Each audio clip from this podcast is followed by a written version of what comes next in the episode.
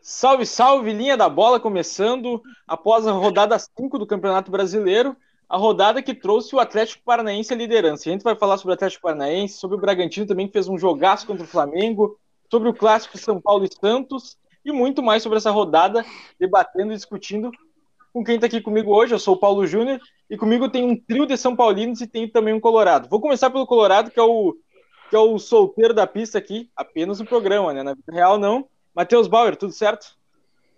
Olá, Paulo. Olá, William. Olá, Vini. Olá, Rômulo. Olá a todos que nos ouvem. Um salve especial aos habitantes de Itaqui e de Pintópolis. É isso aí, a resenha hoje foi, foi tremenda nesse programa aí. Descobrimos que a família do Rômulo é de Pintópolis. Então, como é que tá Pintópolis aí, Rômulo? Bicho, deve estar tá frio, mano. Putz. tá todo mundo murcho. Boa noite. Sensacional. Boa noite, Rômulo. E o Will, como é que tá? Certo? Bom dia, bom. bom. Tô bem, rapaziada. Muito bem, muito bem, graças a Deus. Tudo bem com vocês? Tudo na paz. E Vini, tudo certo? Tudo certinho, boa noite, pessoal. Vamos mais um linha da bola aí. Isso aí. Passar rapidinho aqui, ó, os resultados dessa quinta rodada, que começou no sábado à noite com o melhor jogo, ao meu ver, dessa rodada. Creio que sem muita discussão. Flamengo 2, Bragantino 3 no Maracanã. Depois no domingo, Palmeiras 2, América Mineiro 1, Inter 1, Ceará 1, Bahia 0, Corinthians 0, Fortaleza 1, Fluminense 1, Atlético Paranaense 2 a 1 de virada para cima do Atlético Goianiense. Santos 2 a 0 no São Paulo, Juventude 1 a 0 no Esporte Recife e acabou agora há pouco, enquanto a gente está gravando na segunda-feira ainda, Atlético Mineiro 1, Chapecoense 1. O programa vai ao ar a partir dessa terça, então já aproveito para dizer, compartilha bastante aí no grupo do WhatsApp. e a gente É isso aí. E a classificação do campeonato nesse momento, após cinco rodadas, tem o Atlético Paranaense na liderança, como antecipei, com 12 pontos. Com 11 pontos, Fortaleza em segundo e Bragantino em terceiro. Com 10 pontos, Palmeiras em quarto, Atlético Mineiro em quinto. O Fluminense tem 9 pontos, é o sexto colocado. O Bahia tem 8, é o sétimo. O Atlético Goianiense tem 7, é o oitavo. O Santos é o nono, com 7 pontos também. O Flamengo fecha a primeira parte da tabela em décimo lugar, com 6 pontos. Na parte de baixo da tabela temos o Corinthians com 5 pontos e além dele mais uma galera com 5 pontos. Ceará, 12 Internacional, 13 e Juventude, 14 O Sport Recife tem 4 pontos, a Chapecoense tem 3 e na zona de rebaixamento nesse momento, o Cuiabá e o São Paulo têm 2 pontos, Cuiabá 17 e o São Paulo 18 apenas um ponto o América Mineiro e sem nenhum ponto conquistado ainda o Grêmio, que, salvo conduto, tem duas rodadas a menos, tem dois jogos a menos Paulo, na Paulo. competição. Paulo, Fala, fala. travou quando tu falou do vigésimo colocado, quem que seria mesmo? Ah, o Travou, vigésimo né? colocado. Importante, o vigésimo colocado é o Grêmio, que tem conquistado até o momento zero pontos. Zero pontos, essa quantidade de pontos do Grêmio no momento. Pode me confirmar, Paulo, são 20 times, né? Então o Grêmio é o último. É verdade. Lanterna azul, azul lanterna. Evidência, evidência. A gente vai ter que conseguir um gremista e alô Baltazar, se estivesse nos ouvindo, vem participar do Linha da Bola, porque tá desequilibrado aqui o negócio. A gente nem quer zoar, a gente não quer zoar, porque o Inter não tá bem, mas a gente se obriga porque é, acontece, né?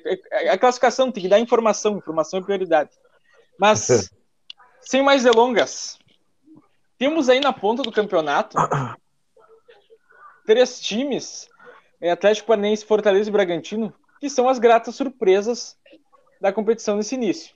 O Atlético Paranaense hoje é líder isolado com ponto à frente, mas não tem como descartar é, as outras duas equipes porque, enfim, estão plenamente na briga contra o Atlético. Inclusive o Atlético tem um jogo a menos, ele está com 100% de aproveitamento. Vamos falar um pouquinho sobre os projetos dessas equipes, no que eles se assemelham, no que não. Então, para levantar essa bola aí, principalmente Red Bull Bragantino, que é um projeto muito novo no Brasil, Atlético Paranaense, Dá para confiar que essas duas equipes elas vão conseguir disputar o campeonato até o final? Cara, eu acho que para título eu ainda acho que não. Eu ainda não consigo ver as duas tendo talvez elenco suficiente para manter o nível no decorrer do campeonato. É, eu sei que por mais que eles cheguem um momento que eles só tem um campeonato brasileiro, eu ainda acho que vai ser mais ou menos numa época em que o restante dos outros times, que né, em teoria tem mais poderio financeiro e técnico de jogadores individualmente, vão estar já ali no que em teoria é o auge né, da, da temporada ali, o auge físico e, e, e de estilo de jogo funcionando, de encaixe e tudo mais. Então acho que eles não vão conseguir brigar por um título, né? Mas acho que essa arrancada no começo vai ser crucial para, por exemplo, o Bragantino brigar pela uma vaga na Libertadores. E o Atlético Paranaense também. Eu acho que o teto de Bragantino quanto de do Atlético Paranaense vai ser uma vaga na Libertadores também. E acho que chegam ambos a uma vaga na Libertadores não é um absurdo falar isso, pelo menos pelo que o início do campeonato nos mostra. O que sim dá para dizer que é favorito ao título, tanto o Bragantino quanto o Atlético Paranaense, eu acho que é a Copa Sul-Americana. Aí sim, os dois clubes entram muito, muito forte na disputa e eu acho que, que tem grandes chances de ficar entre esses dois uh, o, a taça da Sul-Americana. Eu já acho o seguinte: tem muito pouco campeonato, gente. Ah, o campeonato agora está no início e é um campeonato onde se precisa-se muito do elenco para poder estar tá se, se vangloriando com vago Libertadores e título, né? Atlético Paranaense ele tem se mostrado um bom time, porém não sei lhe dizer se ele tem um elenco que vai suportar chegar até o final. Digo-se da mesma coisa o Fortaleza, né? Porém, assim, pela quantidade de pontos que esses clubes vêm somando nesse início de campeonato, pode-se dizer que eles vão ficar entre os 10 primeiros colocados. Agora, a posição que eles vão estar, aí vamos ver só quando estiver chegando no, da, no meio do segundo turno. Aí a gente vai ter uma certeza se eles vão brigar ou não pela Libertadores ou por título.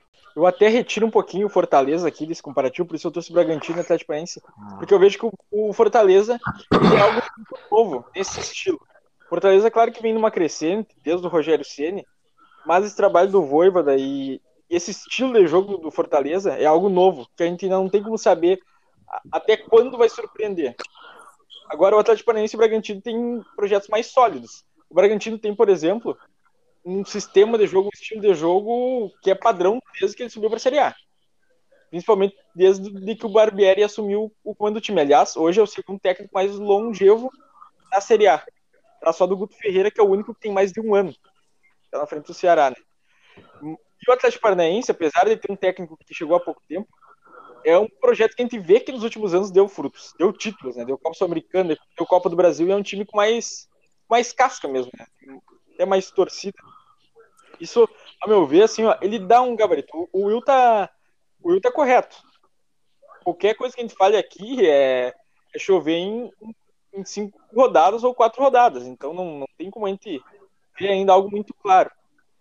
Mas eu gosto muito do que o Pepe Guardiola fala. E eu gosto muito porque eu acho que ele tá muito correto nisso. Campeonato de pontos corridos, tu ganha numa das pontas. Ou tu tem uma arrancada no início muito acima. Eu lembro do Corinthians do Carilli, para mim é o melhor exemplo. Chegou no final já meio se arrastando, mas fez um início de campeonato tão bom. Foi capaz de ganhar aquele campeonato. Ou o teu final de campeonato, como foi o Flamengo na última temporada, é o que faz a diferença. Então, é, eu vejo que essas duas equipes, elas, elas meio assim, ó, que elas dão aquele, aquele sinal assim para as outras. Ó, se não se organizar, se não conseguir focar no Brasileirão por causa de outras competições, a gente tá aqui. Principalmente o Atlético Paranaense. Acredito até que, mesmo que o Bragantino tenha feito um jogaço, mas um jogaço contra o Flamengo, a gente pode falar até mais sobre isso. O sábado, o Atlético Paranaense me parece um pouco mais sólido. Um pouco mais Concordo sólido mesmo assim. Para para algo, pra algo desse tamanho, entendeu? Enquanto o Bragantino ele tá dando um passo que é dentro da evolução do que já se imaginava dentro de um projeto que de repente descar aí a partir do ano que vem uma Libertadores.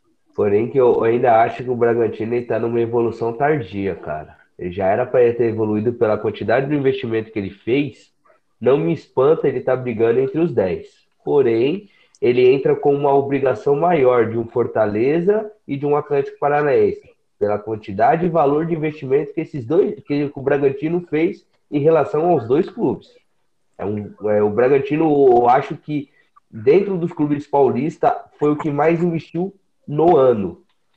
Né? Comprou, vai em julho, vai depositar agora o valor do Elinho, comprou o Praxedes, comprou o, o Gabriel Novaes e entre alguns outros jogadores que chegaram é, ano passado e esse ano.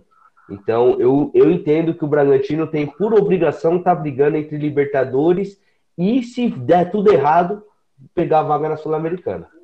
É, até Mas para dar uma pontuada sobre, mano, é, mostrando o, o, o, o, lado do clube oficialmente, né? Na teoria, obviamente.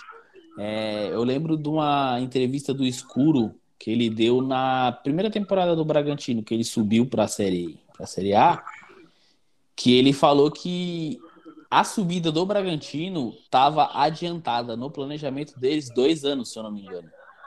Então, tipo assim, talvez, Will, essa quantidade, mesmo com toda essa quantidade de investimento, que realmente é um valor bem alto, bem considerável, é, eles ainda entendam que nem seja o suficiente para estar tá brigando nesse nível, mano. E talvez as próximas temporadas prometem um investimento ainda maior, tá ligado? Eu não duvido, eu não duvido. Da mesma forma que eu vejo um investimento bem adiantado do Bragantino, nós vamos ter um investimento muito forte do Atlético Paranaense. Sim, sim. Realmente, é, é um time que ele vem vindo com Super Evat, né, que fala é, há um, um, tempinho, então tá tudo muito bem organizado lá, muito bem encaixadinho. Até fazer um comentário, Paulo, sobre o que você falou do Fortaleza. Eu acho claro. que, por exemplo, o Fortaleza ele conseguiu uh, uma classificação histórica pro, pro Nordeste muito recentemente. Então, talvez ele ainda não tenha a experiência ali, a maturi, maturação suficiente do projeto para ele bater no Libertadores. Então foi até por isso que eu sei que né, na pergunta que você tinha feito, você tinha deixado ele um pouco de lado, justamente por esse sentido. Acho que ter essa é, um pouco mais dessa maturação, não em jogando, mas de todo um sistema de organização e gestão que a Red Bull traz e o Atlético Paranaense por conta do tempo que ganhou recentemente e tudo mais. Eu acho que por Fortaleza realmente ainda falta um pouco para ele sonhar com algo a mais ali, o a Sul-Americana ainda. Paulo. Fortaleza. Pode falar, Matheus. Não, só para não perder a, a, a fala ainda no Atlético Paranaense. Eu vou fazer um recorte e um recorte ele nunca, uh, ele nem é com a intuição de, de avaliar o geral a partir dessa posição.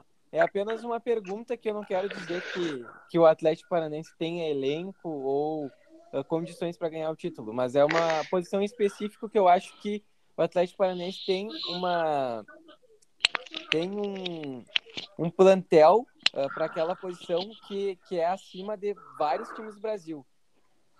Me digam aí de, de cabeça, uh, tentem pensar enquanto eu faço a pergunta, algum algum vai ter, obviamente, mas quantos clubes da Série A do Brasileirão tem uh, à disposição como nove um, dois atacantes do nível do Matheus Babi e do Renato Kaiser? Foi exatamente o que a gente falou na semana passada. O, o mesmo exemplo. É, é, o que eu penso também, Matheus. É, é algo assim, ó. Porque o Atlético não me parece ser só time. Eu vi também no jogo contra o Grêmio, isso na, na semana passada ainda, o Marcinho sair, que é até um jogador que está envolvido num, negócio bem, bem triste aí. Ele, ele atropelou uma família, acho que vieram a fazer depois, mas está jogando. É, e e entrou o Kelvin. Tu deve lembrar bem que o Kelvin foi titular na lateral direita do Atlético Paranaense jogando muito naquele jogo contra o Inter, no Beira-Rio, na final da Copa do Brasil. Tava na Aí, reserva. Sai Entende? também o, o Christian, que é, que é bom meio campista, entra o Léo Cittadini. Tem o Jadson, que tava, que tava na reserva aquele jogo contra o Grêmio. É, então, é, não, é, não, não, não, não é só um 11 assim, muito bem encaixado. Por isso que eu vejo o Atlético Paranaense já é um pouquinho diferente, assim, porque me parece ter elenco. Claro, o Bragantino também tem peça, a gente vai ver. Mas aí, voltando um pouquinho no que o Will falou. Will, eu discordo um pouquinho assim que o Bragantino tá atrasado. Até pelo seguinte, tá certo, o Bragantino investiu mais que os outros times de São Paulo. Mas tu vai olhar, o Bragantino do ano passado, Corinthians, eu vou pegar só uma contratação, porque é lógico que, no geral, o Bragantino investiu mais. Mas o Bragantino foi buscar jogadores como, como o Arthur, que eles eram jovens, que eles não eram afirmados. Pagou caro, mas pagou caro por um potencial. Enquanto o Corinthians, por exemplo, foi buscar o Luan, já tinha sido o rei da América no Grêmio. Então, é, quando o Bragantino contrata, ele contrata pensando num longo prazo. Então não está atrasado. Ele está tá pensando num, num, num, futuro. Enquanto os nossos clubes, nossos clubes, porque aqui a gente torce para clubes tradicionais, eles, eles contratam pensando na resposta desse, desse ano, entendeu? dessa temporada. É isso que a gente, que, a gente, que se importa na maioria. Então, por isso que o Bragantino, de certa forma, ele está dentro do, do, tempo que tem que estar. Tá. E só para fechar um negocinho que o Romulo trouxe ali, bem legal do Fortaleza, eu vejo que o principal ponto do Fortaleza até agora, esse, nesse início de, de 2021, que nem começou com esse técnico, mas após a contratação dele, é que encontrou, o Fortaleza se encontrou sem o Rogério Senna. O Fortaleza precisava disso aí. O Fortaleza, por alguns momentos, pareceu ter uma, uma cena de independência, porque é, quando o Senna sai para o Cruzeiro, vem o Zé Ricardo, vai mal. Quando o Senna sai é, para o Flamengo ano passado, o time também sente bastante, então é, agora parece que uma, uma estabilidade que precisava mesmo. É, eu também acho, mano. Acho que, que demorou um pouco, mas ele se achou. Eu fico realmente feliz porque quando o Ceni foi para lá, eu comecei a acompanhar um pouco mais de perto. Obviamente que eu não acompanho como um torcedor, mas eu sempre estou de olho nas coisas ali do Fortaleza. E é algo que vinha numa evolução muito boa com ele. E quando ele saiu, realmente ficou essa meio Ceni dependência. E agora parece que ele está indo muito bem né? E, e, essa semana passada eu ouvi até um, uma entrevista do presidente do Fortaleza lá no podcast do Dividida, que é com o Mauro César. Eu acho, é Mauro César? Eu acho que é isso. e, e, mano, a entrevista do cara, ele é muito boa. Porque, tipo, ele parece ter uma visão muito objetiva, sabe? Do que ele quer e muito pés no chão. Que nem, por exemplo, que eu falei que uma, uma Libertadores é, seria um passo a mais. É, ele concorda com isso. Ele é um técnico, acho, um, um técnico, um presidente hoje que é, acho que até faz um pouco de é, um pouco similar com o, o do escuro, que é quem comanda, não é o presidente do clube do Bragantino, mas é quem comanda, e com o Atlético Paranaense, porque eles sabem onde eles estão. Eles sabem na onde até onde é o teto deles e qual é a tipo, o que, que eles precisam ir a mais, o que, que seriam a mais. Tipo, é, uma vaga na Libertadores é algo a mais hoje. Então, se eles estiverem né, não brigando pela Sul-Americana, aí talvez eles tenham um problema, talvez eles tenham que rever ali o elenco, talvez uma troca de técnico e etc. Mas se você tá ali é, numa de bo... É, tranquilo para ir para a vaga da Sul-Americana e próximo de buscar uma vaga na Libertadores, para ele já é suficiente, porque eles entendem que hoje é isso, entendeu? Eu acho que para muito clube às vezes falta isso é entender o, o que você tem hoje. Muitos clubes é, se pautam na sua história e acham que todo ano tem que ser campeão por conta da história. E esquecem um pouco o momento atual. Tipo, o que, que o seu elenco vai entregar? O que, que o seu projeto que você tem hoje consegue realmente, de fato, entregar? Eu acho que esses times têm, esses três times, eles têm muito bem definido o que o elenco consegue entregar, até na onde eles precisam ir, e se o que passar é lucro, tá ligado? Eu acho que tem muita diferença nisso. Citando, pensa... Pode vir, Vini, pode vir, depois eu falo. É, essa linha de pensamento que você fez agora de saber aonde cada um pode chegar, é essa questão do Bragantino. Vai para uma Libertadores, vão para participar, para ver como funciona, para ver quais jogadores se adaptam melhor a esse tipo de jogo, para saber futuramente aonde é que eles vão continuar é, subindo de patamar. Eles não vão chegar na primeira Libertadores já querendo ganhar, eles vão querer participar até onde vai chegar. Entendeu? Exatamente. Também acho que é bem isso. É, é, é, é uma coisa que até você tem aqui na Várzea aqui de São Paulo, né? O Will, que é fute, joga futebol, eu que sou de futsal. Você tem que participar dos campeonatos para você ir pegando ali aquela casca, sabe? Para você ir pegando a experiência, para você vendo como é que acontece. Então, eu acho que no profissional não muda tanto nesse quesito. Você precisa participar. Quanto mais você participa, mais você vai entendendo a competição, você vai entendendo a logística, você vai entendendo que tipo que de jogador funciona. Tem um, um ótimo exemplo para isso que vocês estão falando. É, se vocês tiverem a oportunidade de escutar alguma vez o Fernando Carvalho, que foi o presidente do Inter campeão do mundo em 2006, eu já vi bem mais uma vez ele falar, ele falar sobre isso, né, Matheus?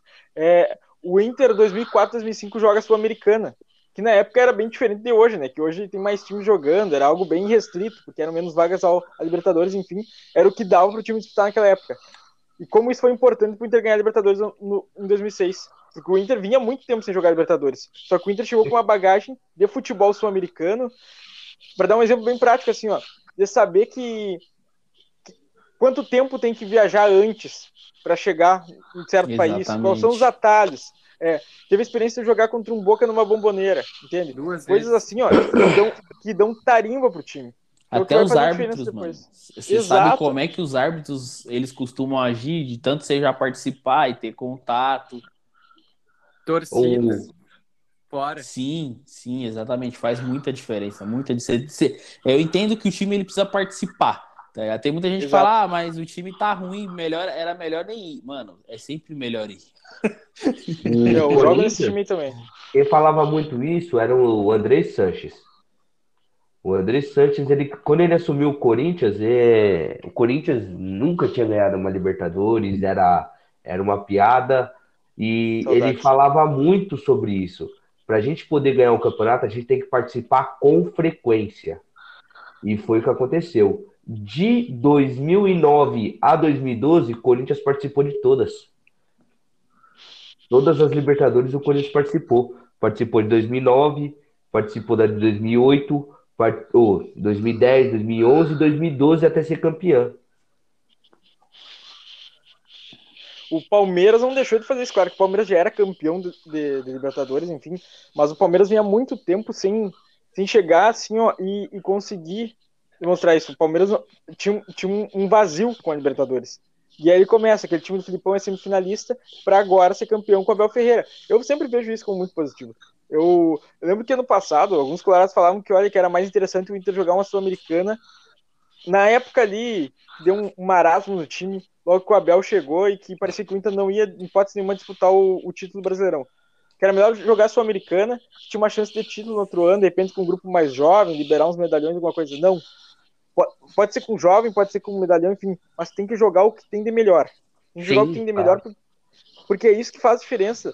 É, o, o, o time, quando tá chegando, é sinal que vai ganhar. É, eu, eu confio que o Inter não, não, não pode estar tão perdido, mesmo com um grupo de jogadores que eu tenho sérias ressalvas, enfim, mas porque o Inter vem de dois anos que ele é vice-campeão de alguma coisa, de coisa é, grande, no Copa do Brasil e do Brasileirão. É claro que ser vice-campeão é só ser o melhor entre os perdedores, mas quando tu vai analisar isso profissionalmente, os caras têm que ter uma noção de que o time tá dando um certo resultado, tá tendo um certo desempenho, e que, e que isso é o que logo ali pode te trazer alguma coisa. Às vezes é um algo a mais, às vezes é, é uma peça a mais, duas peças a mais que o time precisa, às vezes é um, é um choque a mais no vestiário, enfim, esses detalhes só quem tá lá dentro vai saber. Mas tu tem que estar tá chegando, tem que estar tá disputando o time principal. Exatamente. E, e eu até, por exemplo, de forma geral, muitas pessoas desconsideram esse segundo lugar, um terceiro lugar. Mano, eu acho é, muito importante, tá? Porque, por exemplo, para você, numa Copa do Brasil, para você ser vice, você teve que jogar a final. Já vai, os seus jogadores ali, eles vão sentir a final. Eles vão ter todo o antes e o depois. É que nem você falou, como é que vai ser a viagem, como é que vai ser a preparação, como é que vai ser a torcida. É, se perder, por exemplo, mano, ele vai entender, ele vai sentir. E aí, no, no ano que vem, quando ele é, se calhar dele ir de novo para uma final e tiver boa parte desse elenco, esse elenco ele vai estar tá mais preparado, tá ligado? Eu acho que muita gente, tipo, mano, vê, ah, perdeu a final, mano, tipo, é, desconsidera tudo que foi feito, tá ligado? Eu acho que, tipo, é, obviamente que, pô, você tá na final, você quer ganhar. Os caras também querem ganhar, tá ligado? Mas se ele perdeu, não é terra arrasada, mano. Tem muita gente que vê como terra arrasada. Eu vejo totalmente inverso. Eu vejo que é tipo é um passo a mais para você vencer a próxima. Sim. E antes até de passar para a próxima pauta que a gente tem aqui, é importante falar que o gol da vitória do Bragantino nesse final de semana foi marcado pelo ex-vocalista do Exalta Samba, Krigor, né? Então um abraço aí pro Exalta Samba e me liga, me mande um telegrama.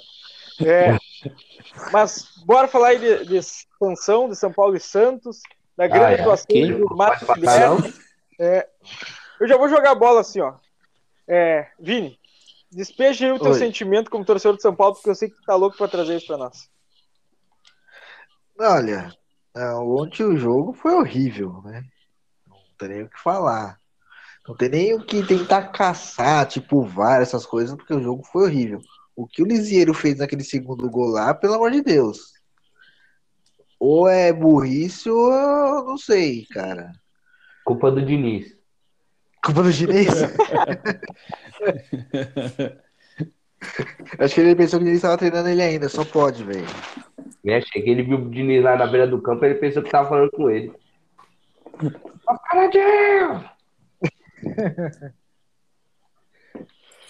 Mas o time ontem, ontem foi horrível. Eu até agora não consegui entender a do Crespo de jogar o Reinaldo cara na zaga. Ele ele, no ele Marinho, velho. explicou na, ele explicou na coletiva que ele entendia que o Reinaldo jogando por ali daria mais, como posso dizer, acho, não, acho que a palavra é errada, mas é como se fosse mais sustentação pro Wellington jogar de lateral. Por isso que ele optou pelo Reinaldo. Eu acho que ele errou. Era pra deixar o Léo- o Léo e ele na lateral? Concordo. Não, sim, eu também concordo, eu também concordo. Mas eu só tô falando a explicação que ele deu, tá ligado? A explicação foi essa. É, então. Agora você pega, quarta-feira, pega o Cu- Cuiabá em casa. Enfia um saco. E- Não, só que o Reinaldo não joga. O Reinaldo tá suspenso. Sem problema. O Prince joga. Quem? o Pri- O Prince. O, Re- o Reinaldo não é o rei? Reinaldo? O Wellington é o Prince. Nossa. Achei que o rei fosse o Pelé, né, cara? É, então, nós tem Pelé, Rei e Prince. né? Bom, pra mim, mano, é, eu até gostei da coletiva do Crespo, tá ligado? É, pra muitos talvez pode ter soado como uma desculpa, mas ele, ele reforçar, que nem ele já vinha fazendo antes lá atrás, que você priorizar o estadual e jogar a cada 48, 72 horas, uma hora a conta ia chegar. E de certa forma a conta chegou. Ah, acho que eu vejo até mais cedo do que o esperado, tá ligado? Então a gente tinha o Benítez, tava baleado, voltou esse jogo. Ah, o Luciano, que agora machucou de novo, então acho que talvez aí coloca mais umas três, quatro semanas dele fora, talvez. É, falaram dois ou Ah, três. É, o Dani Alves, que vai voltar e não vai voltar, porque ele deve ir pra Olimpíada. Então, tipo assim, o Miranda, que também machucou, que é outro jogador que, pô, veio da China, que eu achei que, pra mim, precisava de mais tempo pra ficar 100%, mas, enfim, não sou fisiologista, não tô, não tô lá vendo, mas pra mim eu achava que ele precisava. E, tipo, mano, a conta física do pro time chegou, tá ligado? Então, pra mim, eu acho que esse é um dos motivos pra essa caída. Não é o único, assim como também acho que o Léo precisava ter jogado e não o Reinaldo. Reinaldo jogado na lateral e o Léo jogado como zagueiro, como já vinha sendo com os três zagueiros. É, eu até me pergunto o porquê o Léo perdeu a vaga. Talvez, acho que. sei- Eu ia tal- perguntar isso pra você, se tivesse alguma. É, então, eu também não eu sei. até agora porque ele saiu. Eu, eu realmente não sei, não entendi. Acho que talvez seja coisa de treino, tá ligado? Não deve estar treinando bem. porque- Não, é porque eu acho que ele não quis jogar dois, dois canhotos. Por isso que ele tirou o Léo pra deixar o Reinaldo. Essa Então, mas a- não- é, se, é, se ele for jogar com três zagueiros, aí beleza, faz Costa, sentido, cara. mas é, é mesmo assim ainda, tipo, mano, se você é, antes de jogar com dois canhotos do que você jogar com um cara improvisado, tá ligado? Numa função que ele não é, ele, o Cara, que Reinaldo não já foi tudo marcado. zagueiro, tá ligado? Se ele já tivesse sido direito, tipo, zagueiro mesmo. Ah, na época da base ele foi zagueiro a vida inteira. Aí, foi- beleza, fazia um sentido, mas eu acho que não é o caso. Então, mesmo assim, era melhor ter dois canhotos, na minha visão, obviamente, É que do que ter um, um canhoto improvisado. Pode falar, Paulo. o, o- não, o Reinaldo, pra mim, o lateral que o que tem de melhor nele é o apoio. Eu jamais tiraria isso dele. Mas, só pegando o- principalmente o que tu falou, Romulo, é, não dá assim um certo. uma certa pouca esperança do restante da temporada de São Paulo, pelo, pelo que eu tô ouvindo de vocês. Sempre no sentido, o Daniel vai ficar fora por causa da Olimpíada. Vai perder jogo da Libertadores aí. Jogo perigoso. O, o Benítez está voltando agora, de repente pode dar uma, uma resposta, a gente não sabe ainda. Mas ao que parece também o São Paulo não tende a contratar muito. O São Paulo já fez alguns investimentos no início da temporada. E parece que esse sprint que deu no início da temporada, no fim, não. Pode, no, início da temporada pode acabar pesando muito a partir de agora. Assim, não dá um, um certo vazio assim para vocês como torcedor de que, bah, de, de, novo, parece que deu um deu um baque de que não vai passar muito disso, é vai ser só o estadual, claro, fazia tempo que não ganhava estadual, mas, mas a gente tá descobrindo que o estadual, mesmo se tu ficar 15 anos sem ganhar e ganhar de novo, ele não vale de porra nenhuma depois que acaba, né? Então, não, vale por uma um semana. Um vazio assim, não? Então, cara, eu vou falar por mim, velho. Eu não vejo um vazio porque eu quero ver um vazio se o time jogar mal com todo mundo. Certo? Daniel Alves vai ficar fora de, de base de quase oito a nove partidas de novo, vai ficar fora de quase oito a nove partidas. Mas, porém, ele ficou fora da fase final do, do Paulista. E, o, e por incrível que pareça, o Igor Vinícius jogando essa fase final. Não senti falta do Daniel Alves em partes, tá? Em partes. E, e quanto ao restante dos jogadores, é aquilo. Nós sabíamos que são jogadores mais velhos, né? É, Hernandes não, é o Éder, uh, o Luciano, Miranda. Que, Miranda, né?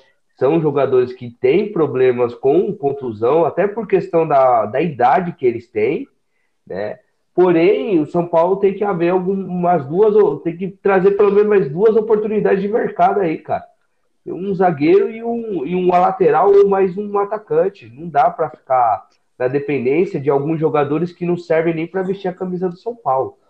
Desculpa, mas, cara, não dá para viver dependendo de Pablo, velho. Nós não podemos ficar nisso. Não dá pra gente depender de um, de um Orejuela e o Vinícius na lateral direita. Até por mais que ele deu uma surpreendidinha. De vez em quando ele faz um jogo bem, mas só que ele faz uma sequência de 7, 8 jogos mal. E isso acaba com, com a moral que ele acaba ganhando naquelas partidas decisivas que ele acaba indo bem. E, e a questão do Crespo querer colocar alguns pontos dentro do, do time, por exemplo, trazer o Reinaldo pra zaga, não dá, mano. Tem zagueiro lá dentro de origem, da base. Põe o cara para jogar, velho. Mas fazer, marcação, mas fazer marcação individual em cima do Marinho com o Reinaldo que não tem caguete de marcador é burrice. É você insistir um... no erro. Tem uma proposta para ti, eu um brick, como dizem. É, te mando o Pablo, eu te mando o Lindoso mais um Fiat Uno 96. Lindoso, cara? Não, obrigado. A gente já tem uns três assim do mesmo estilo do Lindoso. O Shiloh, vocês querem o Shiloh? Parece muito. É, mano, até para te responder, Paulo, na minha visão, eu até compartilho com parte da visão do Will, eu acho. É, o que.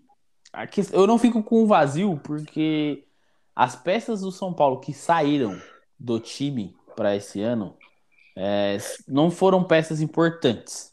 Então, assim, a base do time do ano passado, que chegou entre os cinco primeiros, tá aí. Então, tipo, assim, é, a gente tá com alguns desfalques, eles podem voltar e a coisa começar a funcionar. É, que nem, por exemplo, o Will né, não tem muita simpatia com o Pablo. Eu acho que a gente poderia ter melhor? Poderia. Mas, tipo, mano, pra mim, pra ele estar tá no banco, pô, tá da hora, ele complementa o elenco. O Orejuela, o Igor Vinícius, a mesma coisa. Então, tipo assim, um complemento de, de elenco. Ele vai entrar quando ele precisar e aí talvez ele ajude em um lance ou outro. Não é aquele jogador que, tipo, pô, vai ser para titular. Acho que em teoria até a diretoria quando contratou pensou que o titular seria Luciano e o Éder. Confesso que Luciano, mano, desde que antes de acabar o Brasileirão ele já não estava jogando bem, continua jogando bem, não continua jogando bem e tá numa fase para mim péssima comparado com a do ano passado que ele tinha. Claro. Então assim, é, que nem a gente estava com o time completo, a gente foi campeão paulista. O artilheiro da temporada, da temporada, se eu não me engano, ainda é o Pablo. E o ataque já não estava funcionando. A gente estava muito dependendo do caso, né, até mesmo da final do gol do Luan, que foi do chute fora da área dado pelo Luan, das jogadas do Benítez. Então, tipo assim, o ataque do São Paulo já não estava fluindo. Acho que o que vinha segurando era muito mais esse sistema defensivo, com os três zagueiros, com o Benítez jogando muito bem, com o Daniel Alves jogando muito bem. E, e então, tipo, o conjunto tava fechado, mas o ataque não funcionava. E o ataque continua sem funcionar. Mesmo com o Pablo sem Pablo, com o Luciano sem Luciano. É, pô, o Éder entra e faz uns gols. Pô, realmente ele entra e faz os gols. Só que ele não, aparentemente, ele não tá conseguindo é, pegar uma sequência de jogo como titular jogando 90 minutos. Então, eu não consigo falar para o Éder vai ser o titular da, absoluto da temporada. Mano, não tem como. Com essa questão física ficar muito difícil. Então, tipo assim, eu não sinto vazio. Eu sinto que dá para chegar, talvez, entre os 10 tá ligado? É mais ou menos o que eu chutei lá no nosso chutômetro. Eu chutei, se não me engano, São Paulo em sexto. Acho que dá para chegar ali. Mais que isso, eu realmente acho que nessa temporada não. Talvez realmente precise do que o Will falou, de uma, duas peças ou três peças, e eu não sei se o São Paulo tem condições financeiras para isso nessa janela Agora, que vai abrir nessas é. próximas semanas, tá ligado? É, o negócio de oportunidade que o Will falou e que devem aparecer são jogadores no mesmo naipe do Éder e do Miranda, ou seja, com idade elevada. Também não sei, dependendo do salário, dependendo das condições físicas, se é uma boa, porque vai ser jogador é, de tiro curto, tá ligado? É bom que não precisa mais pagar IPVA, né? É, é tipo isso. Tipo isso só, mesmo. Só, só falar um negócio sobre o que o Romulo falou, cara, uh, em questão do, do, do Pablo. O Pablo já vai ser titular quarta-feira, cara. Luciano machucado, o Pablo titular. Então, tipo assim, não tá dando uma sequência pro time jogar com Luciano e, e Éder. Entendeu? Exatamente. Porque quando um não tá, o outro tá machucado. Quando um tá, o outro não tá. Aí fica ruim. Então, assim, na teoria, a gente acaba dependendo basicamente do Pablo porque ele quando ele não é quando ele não é para jogar quando ele é para jogar ele se machuca. E quando ele não e quando ele não precisa aparecer ele tá inteiro tá ligado? Pode crer. Mano eu só preciso fazer uma ressalva com relação de vez em quando do Pablo que às vezes alguns torcedores levantam. Ah esse gol até minha avó fazia.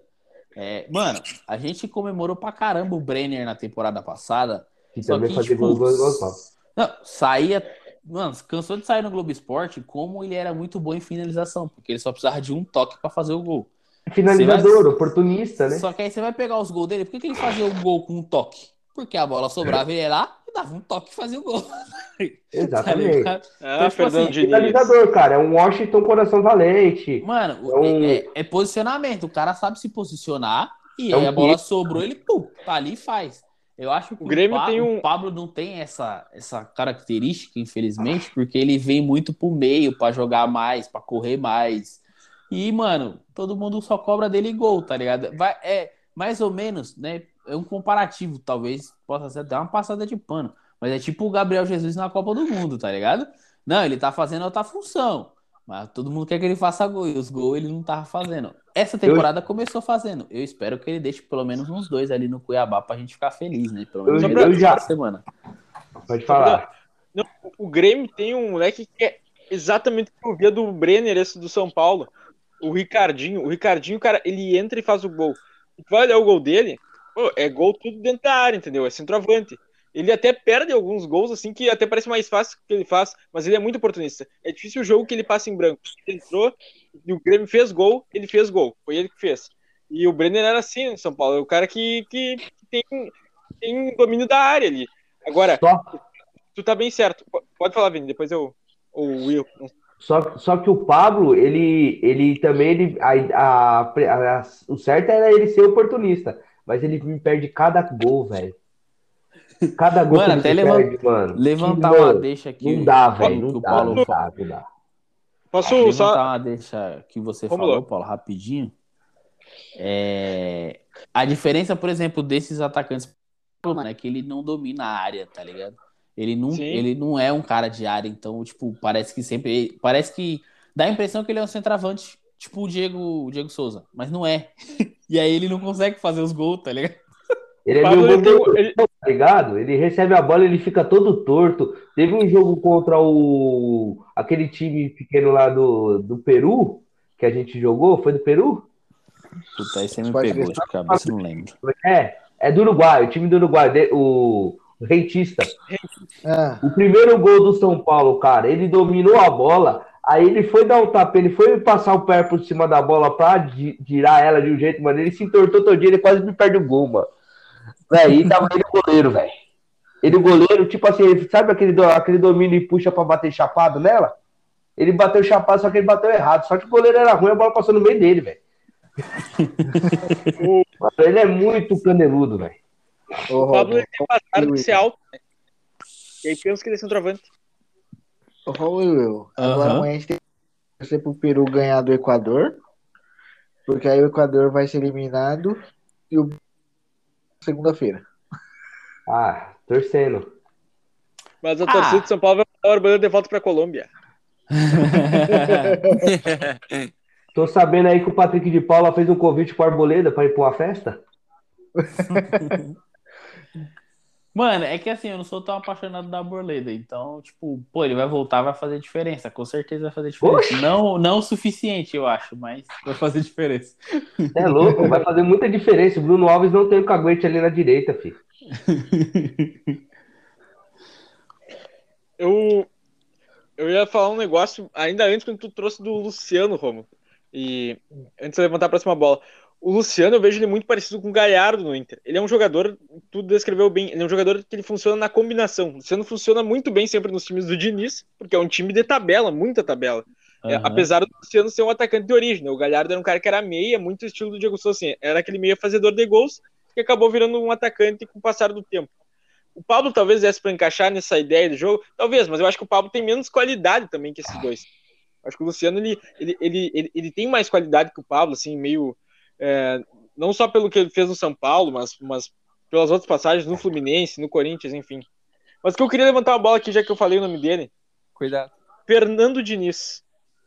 Quer falar antes, Matheus? Não, não, falei. Cuidado só.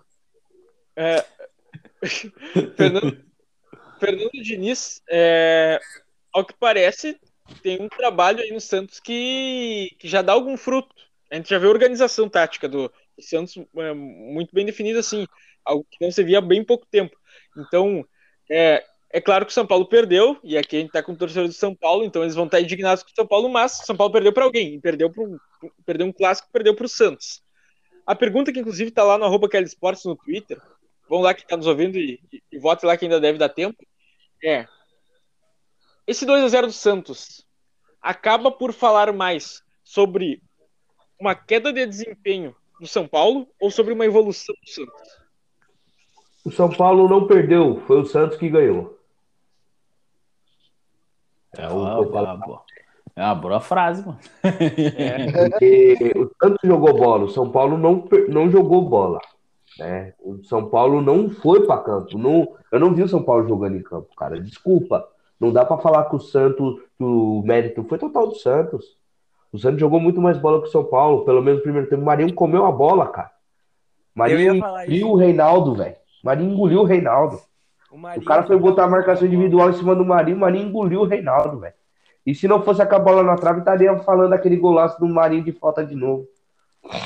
E o que é mais curioso, o que é, o que é mais curioso é que o Marinho joga tanto ah, nos gramados, de- destila seu futebol por aí, jogando tanto. Imagina se ele fosse terrestre, né?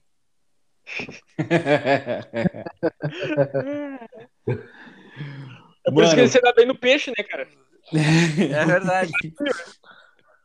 Ah, os trocadilhos, eles vieram.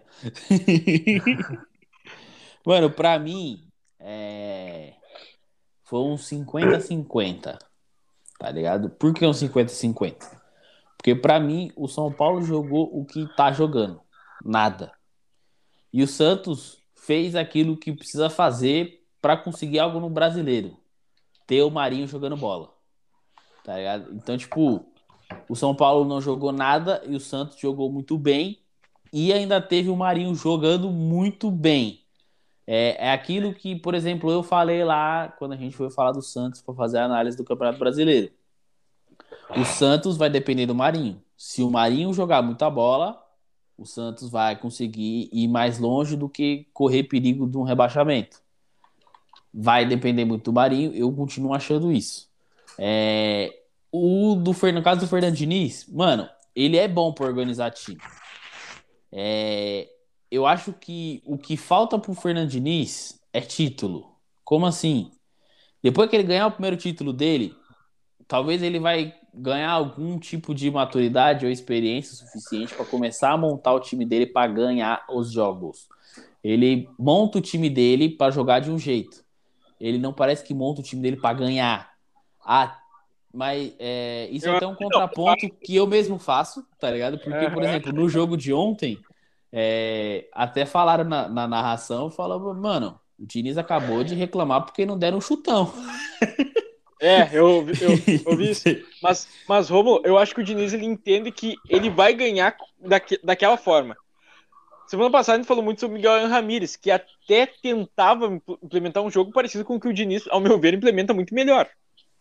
É, mas, então, é, eu, eu faço essa minha culpa por estar falando assim, ó, de que, de que os métodos, eles, eles existem com uma finalidade. E me parece que o Diniz, ele acredita na finalidade e a finalidade, por vezes, ela aparece. Talvez ela não tenha aparecido até mais no São Paulo, por falta de qualidade, que a gente está vendo da mesma forma agora com o Crespo. Então, às vezes não tem, não tem tanto para onde ir com os mesmos jogadores. O que eu quero também falar é que, lembra que a gente falou lá do Santos? o, que eu, o que eu falei quando, quando a gente falar sobre o Santos e o rebaixamento. O Fernando Diniz é o cara que tem a chance de salvar o Santos. Porque ele dá identidade pro time. Pode falar o que tu quiser do Diniz, mas não pode falar que o time dele não é treinado. Exatamente. Ele é muito bem é treinado sempre.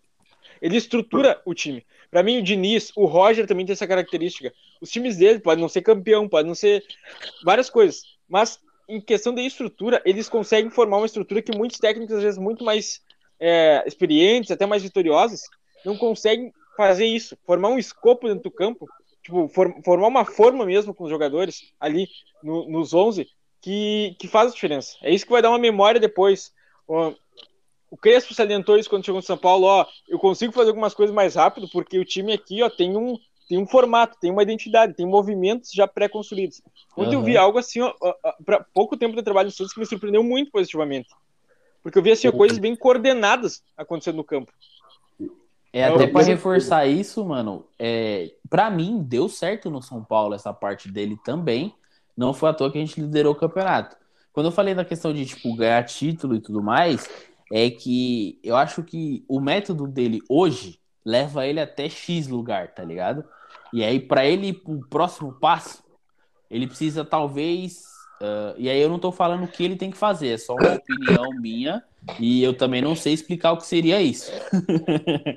Talvez ele precise tipo ajustar para algumas coisas em algum de, em determinados jogos para que ele consiga vencer o jogo mais fácil, tá ligado? E eu acho que, por exemplo, no São Paulo faltou isso um pouco depois que o time né, se perdeu ali no, no final do, na, do campeonato. É, tinha jogos que ele poderia dar uma mexida em, e o jogo mudar tipo pouca coisa na maneira de jogo que dava para vencer o jogo. E aí ele não mudava e mantinha ali e naquele jogo o, negócio, a, o sistema dele não funcionava tão bem. É que então, tipo, é, é, nesse sentido, tá? Mas Concordo. eu também acho que ele é um Concordo. treinador muito bom, mano. Acho que o, o sistema Diniz, dele sabe pouco. O Diniz falta uma situação que muitos técnicos têm e que muitos técnicos não têm o que ele tem. O Diniz falta para ele ter menos orgulho e mais variação tática. Quanto se mais critica o time do Diniz, mais ele deixa o time daquele jeito. Essa questão, por exemplo, essa questão da variação eu... tática, Will, é, mano, eu sou muito pé atrás com isso, tá ligado? Porque é, não, eu não consigo ver tantos técnicos, e aí eu falo geral, é, brasileiro ou internacional, que mudem muito o seu estilo de jogo, que mude, que tenha realmente uma variação tática já pré-formatada, tipo, ó, o jogo não tá dando certo aqui, a gente vai mudar e vai fazer isso aqui. E aí muda realmente tudo, tá ligado? Olha, eu acho que eles olha, tentam assim, coisas muito, muito mais sutis do eu, que realmente uma variação eu, tática. Eu falo essa questão da variação tática não dentro do jogo em si, essa mudança de repentina dentro do jogo. Em sim, essa mudança repentina para se iniciar um jogo. Cada time ser jogado com, de acordo com que o seu adversário. Hoje, hoje eu vi na. Hoje eu estava assistindo a Eurocopa e olhando a Holanda, cara. Todo mundo xingando o Frank de Boer porque ele não joga no 4-3-3. Ele abriu o placar 1 a 0 e no segundo tempo ele tirou um meia, um zagueiro, aliás, ele tirou um zagueiro e, colocou mais um meia e tirou um outro meia que era de marcação e pôs mais um atacante. Ele fez o 4-3-3, a Holanda fez mais dois gols. É, é, é uma variação tática interessante que se dá para se mexer de acordo com o time que você está jogando, de acordo com a situação do jogo. Eu acho que muitos técnicos aqui do Brasil não tem isso hoje. E isso faz diferença para você se mudar um resultado. E o Diniz, se ele tivesse uma pequena variação ou tivesse um pouquinho menos de orgulho para mudar o time de acordo com o que vinha tendo os resultados negativos, não mexer. Tá per... Cara, em time que se ganha não se mexe, correto? Mas em time que se perde tem que mexer. Exato. E isso não acontece no time do Diniz. Eu concordo com tudo que vocês estão falando. É, inclusive, trago um exemplo. O Bragantino contra o Flamengo, o Bragantino faz um jogo de posição com o Barbieri. O Bragantino esperou mais o Flamengo. Não é tão característico do time. Porque sabe que é o Flamengo, claro. Sabe que o jogo ele é um jogo. Tu tá enfrentando alguém, então também tem que se adaptar àquilo que tá acontecendo com o outro time, que é o teu adversário. Mas eu vou fazer um ponto meio desgraçado com o Romulo. Romulo, eu concordo com o que vocês falaram, acho que vocês estão certos, mas quem é que ganhou? Quem é que ganhou nos últimos dois anos sem ser Palmeiras e Flamengo? Então, Exatamente. o Diniz, o Diniz talvez estivesse no Flamengo ganhasse também, entendeu? Conseguisse fazer tudo que e fosse adorado pelo que ele faz. Às vezes é qualidade, às vezes é falta peça, não adianta. Sim, sim, também concordo. É, por exemplo, às vezes talvez os nossos técnicos eles saibam fazer essas variações, mas eles não têm o um elenco para fazer direito, tá ligado? Então ele prefere nem fazer. Fala, mano, Exato. vou jogar com o que eu tenho aqui, que eu sei que tá dando certo, porque se eu mudar, vai dar merda. Que nem, por exemplo, que a gente já vinha comentando, que o pessoal vinha xingando pra caramba o Abel por causa dos três zagueiros. Aparentemente ele voltou o sistema como é que estava anteriormente, que nem é tão diferente assim. E aí já tá dando um pouco mais de resultado.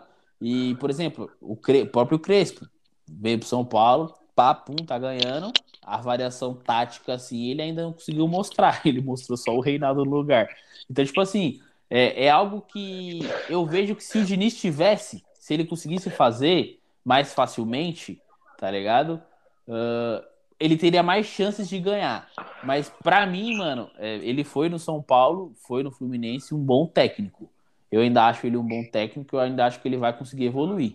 Tá ligado? Responde... Eu, acho que ele, eu acho que ele é novo, mano. Ele é muito novo. Respondendo à pergunta do Paulo, é, nos últimos dois anos, 19 e 20, teve o Atlético Paranaense.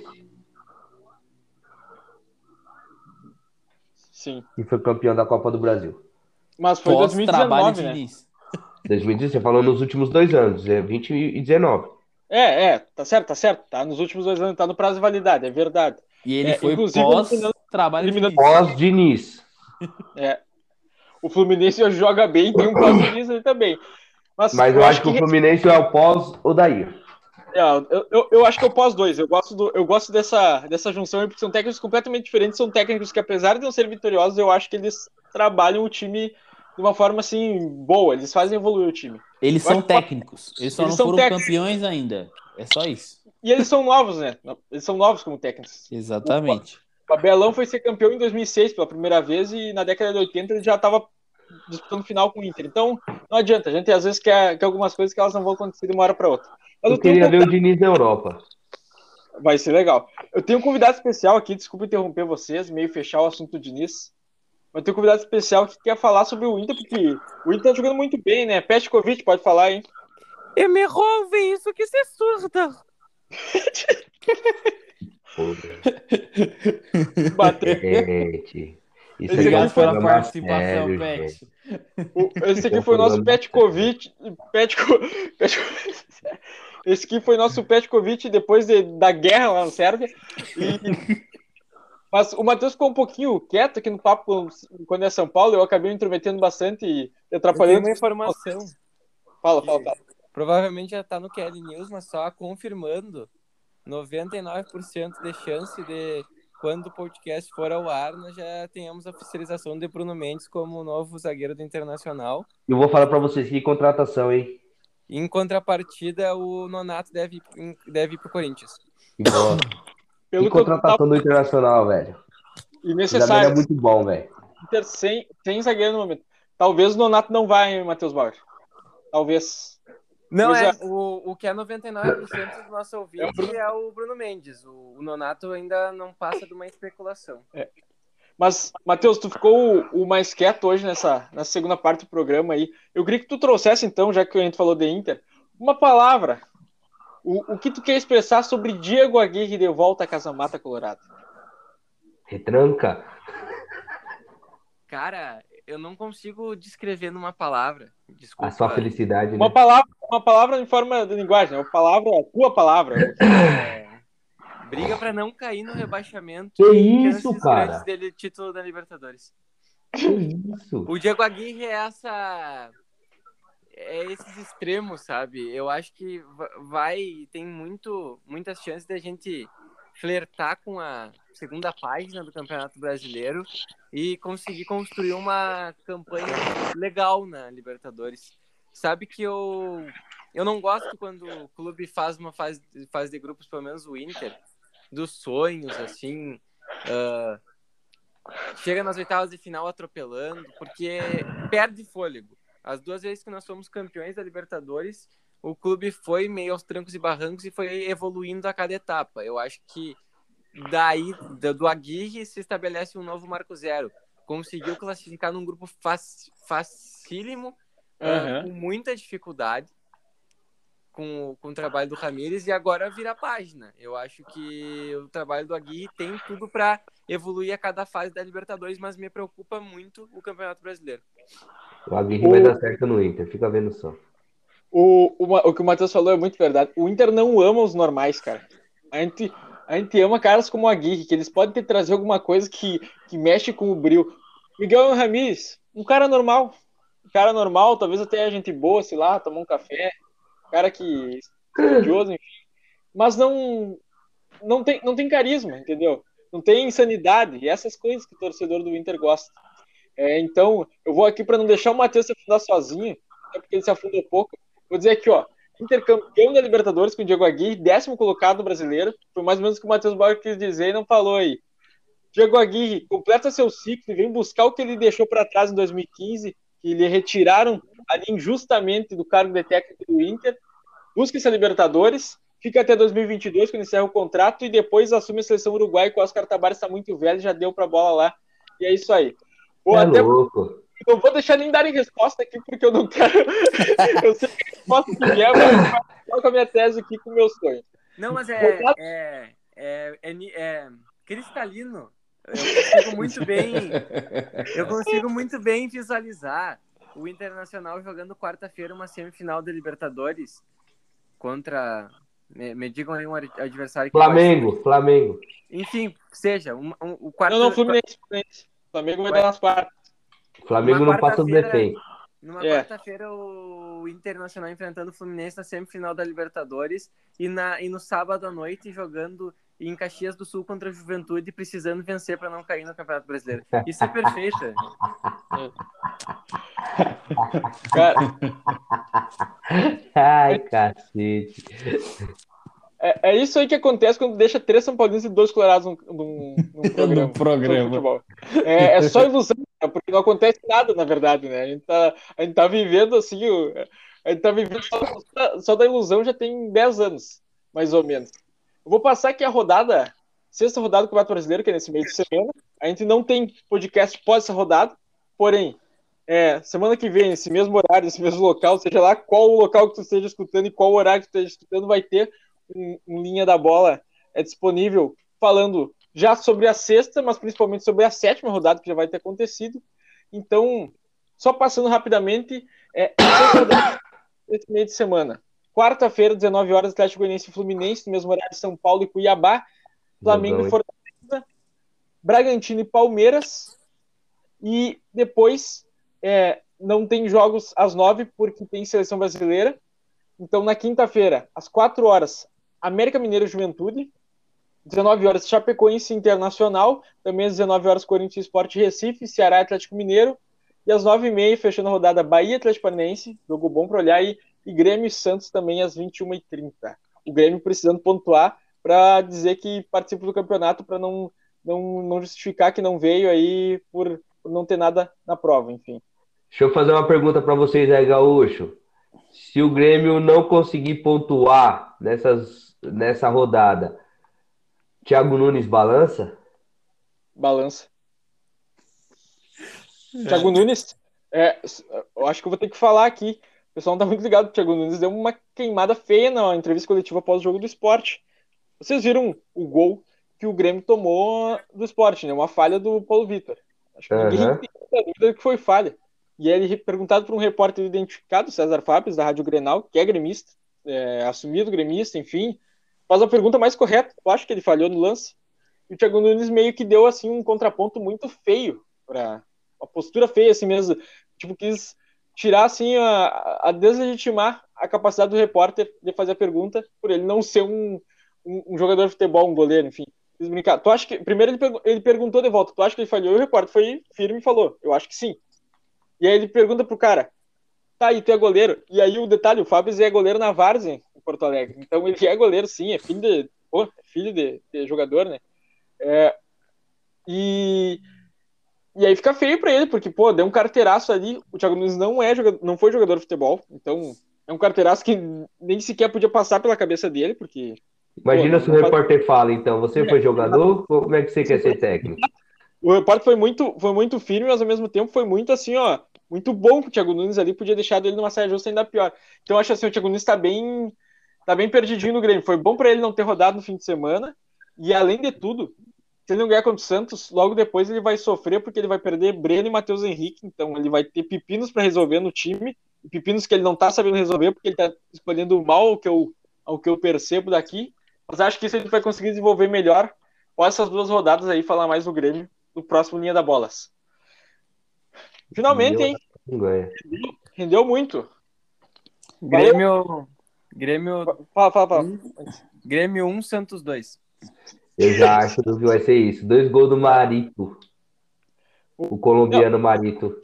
Eu vou, eu vou dar destaque aqui então para vocês. Os jogos que é pra vocês olharem, os outros vocês não precisam olhar. Atlético Goianiense Fluminense ou Flamengo e Fortaleza ou Bragantino e Palmeiras às 19 horas. Botaram três jogaços às 19 horas. O São Paulo não precisa já- olhar. Vocês vão olhar porque vocês são de- sofredor e torcedor eu, já, eu já acho que o Fla- Palmeiras e Bragantino não vai ser tão jogaço assim. Eu prefiro acompanhar mais Atlético e Fluminense e, o Fortaleza e Flamengo. Jogo, dois jogos abertos. Bah, Fortaleza e Flamengo vai ser legal.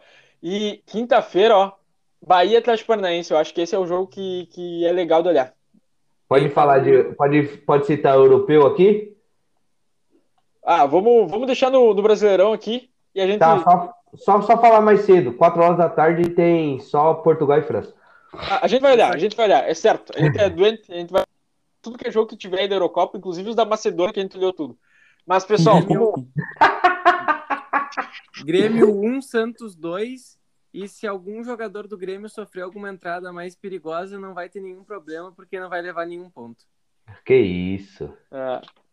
Não, agora eu vou, eu vou fazer corretamente, como eu tinha dado um, um salve final aí pro Will. Will, valeu mesmo, cara, 100% hoje. É nóis. Obrigado. Tamo junto. Agora sim, Matheus, já que eu atravessei tua fala, valeu mesmo, irmão, por estar aí. É, Grande considerações. todos, uma hemorragia de prazer sempre estar com vocês. O Vini deu uma caidinha aqui, mas a ala São Paulino ainda tá bem representada, porque inclusive tem o Rômulo aí. Rômulo, chefia, valeu. Tamo junto, São Paulo. Até o próximo, mano. Se Esse quiser, linha da pode bola- fazer mais uma hora do programa. É, pode fazer porque a gente hoje estava afim de falar e veio bem, rendeu bem. E quando a gente fala de Diniz, todo mundo aqui. Tem uns aí que quase se citam. Mas enfim. Apita o árbitro. Linha da bola foi isso aqui, pessoal. Siga nos acompanhando no arroba Quer Esportes no Instagram, no Facebook, no Twitter. Quem estiver chegando pelo YouTube aí, ou pesquisa no YouTube, Quer Esportes, e já se inscreve no nosso canal, já dá uma olhadinha lá. Tem o intercâmbio da bola que está acontecendo no vídeo, então tem news todos os dias, tem outros podcasts. Vem com a gente, a gente tá aí feito de torcedor para torcedor. E esse foi o Linha da Bola após a quinta rodada do Brasileirão. Valeu!